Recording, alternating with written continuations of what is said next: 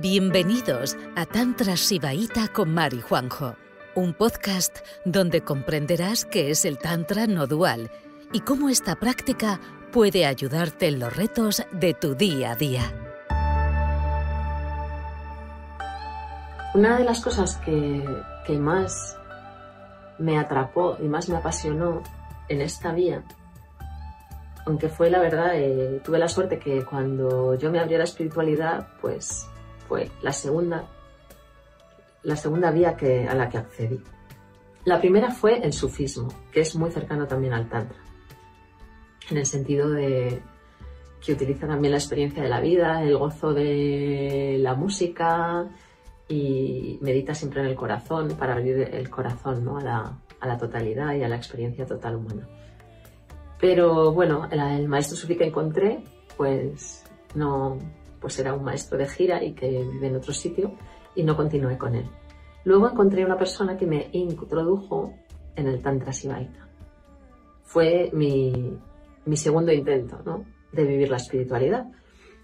Y me apasionó esta vía porque, claro, yo me, me encanta leer sobre culturas antiguas y sé bastante de religiones. Me ha gustado siempre esos temas, ¿no? Y siempre me sorprendía que en la mayoría de las vías espirituales la mujer es considerada como de segundo puesto, cuando no directamente impura y demoníaca. Y entonces, pues, no me gustaba que las mujeres que querían profundizar en una vía espiritual, pues cuando llegan a cierto nivel, primero se les hace como despojarse de, de su feminidad, ¿no? Las budistas se rapan la cabeza, las monjas se tapan su cuerpo con un hábito, ¿no? Y esto es muy extendido, ¿eh? En todas las religiones. Y luego que la mujer nunca llegaba a los estadios más altos, de, que es la transmisión, ¿no? La mujer no se sube a un púlpito a dar un sermón. Ninguna monja hace eso. Y igual, ¿no? En, en, en otras eh, en otras vías espirituales como el budismo, pues igual, la mujer puede llegar hasta donde puede llegar y además tiene más reglas que, los hombres, porque, pues por eso, ¿no? Porque tenemos más cosas que, que arreglar.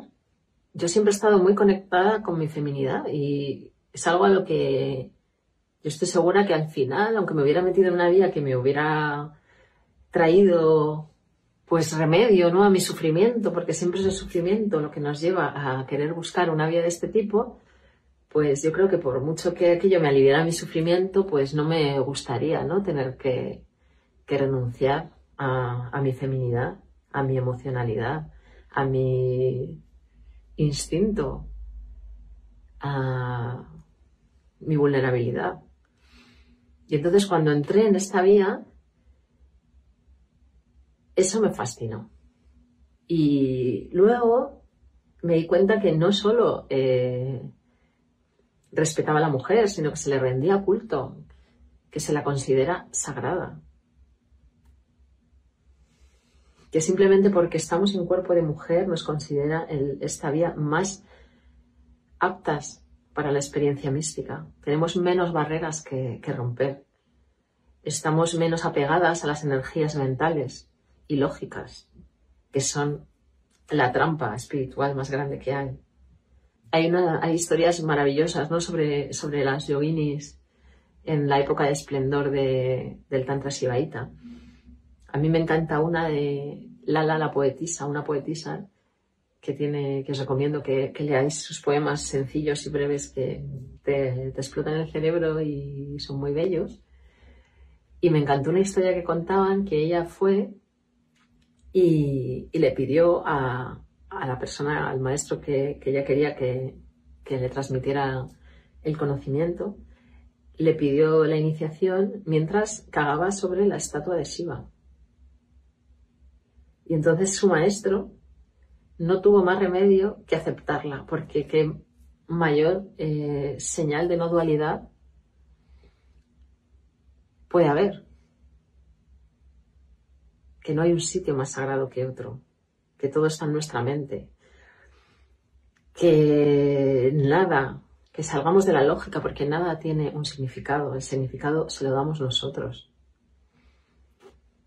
de esta mujer hay unas historias pues maravillosas, ¿no? Ella cuando se iluminó se sintió tan, tan fundida con la totalidad que se paseaba por, todas partes desnuda, ¿no?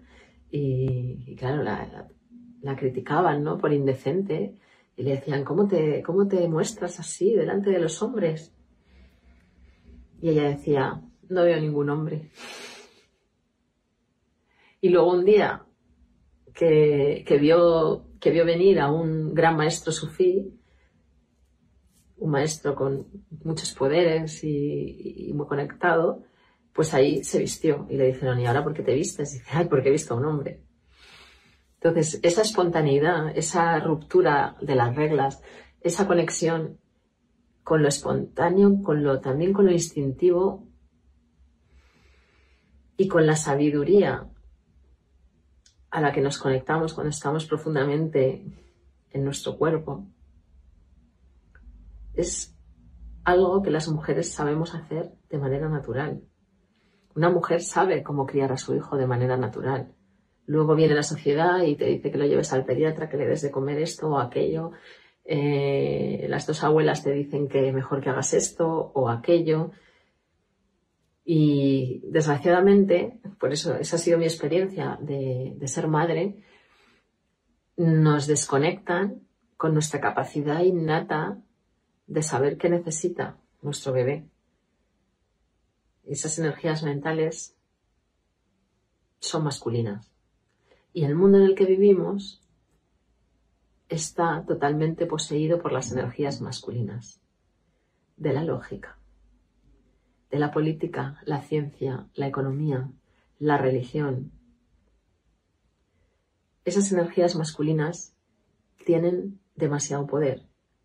Y yo, como tantrica, como mujer que practico y que comparto esta práctica, lo que más me, me, gusta es que cada vez que transmito mi práctica, cada vez que alguien sale de las estructuras mentales y empieza a estar cómodamente en su cuerpo, pues estoy devolviendo el poder a lo femenino, estoy devolviendo el poder a la diosa. Y confío en que algún día ese poder se equilibre y estoy convencida de que el mundo será un sitio mucho más vivible. Cuando todos estemos más vulnerables, más conectados con las emociones, más conectados con la intuición, con el respeto, con el respeto de la vida, con el respeto a la naturaleza, que es algo que se ha perdido con la loca necesidad de hacer crecer el sistema económico o extender algunas energías mentales. Entonces, eh, me encanta que me encanta ver cómo las personas que simplemente por practicar estas prácticas que aquí podéis aprender salen de esas energías de la lógica y van a energías más orgánicas y naturales. Gracias por escucharnos. El próximo jueves volveremos con otro episodio de Tantras y Baita con Mari Juanjo. Si quieres mandarnos una consulta y que dediquemos un episodio a los retos de tu día a día, puedes hacerlo en nuestra web, que la encontrarás en la descripción de este podcast.